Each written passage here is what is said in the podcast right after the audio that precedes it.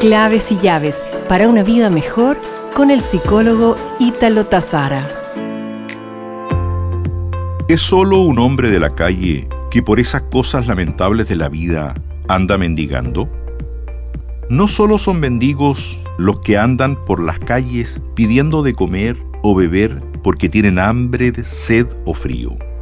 Hay en muchos rincones del mundo miles de limosneros escondidos, elegantes, con techo, pan y vino, pero carentes de amor y sintiéndose por dentro vacíos.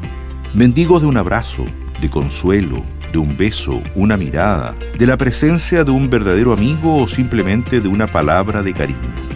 Mendigos que sienten vergüenza de admitir que aunque tienen todo lo material, viven en la pobreza espiritual y se sienten frágiles como niños.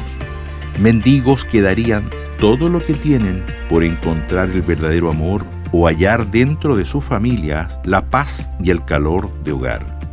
Mendigos que temen volver a amar porque ya bastante han sufrido, han sido traicionados y heridos, tienen miedo de confiar.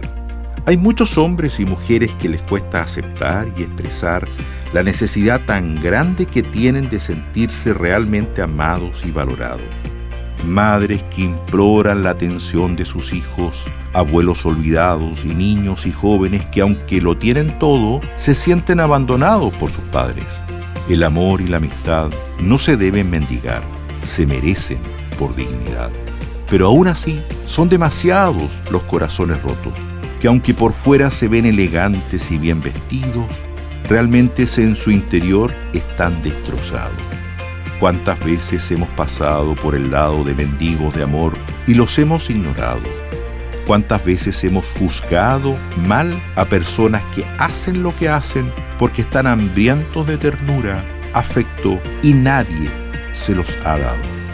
A lo mejor tú o yo algunas veces nos hemos sentido carentes de cariño y anhelamos que alguien nos ame de tal forma que nos devuelva la ilusión, lográndose reparar y fortalecer nuestro corazón.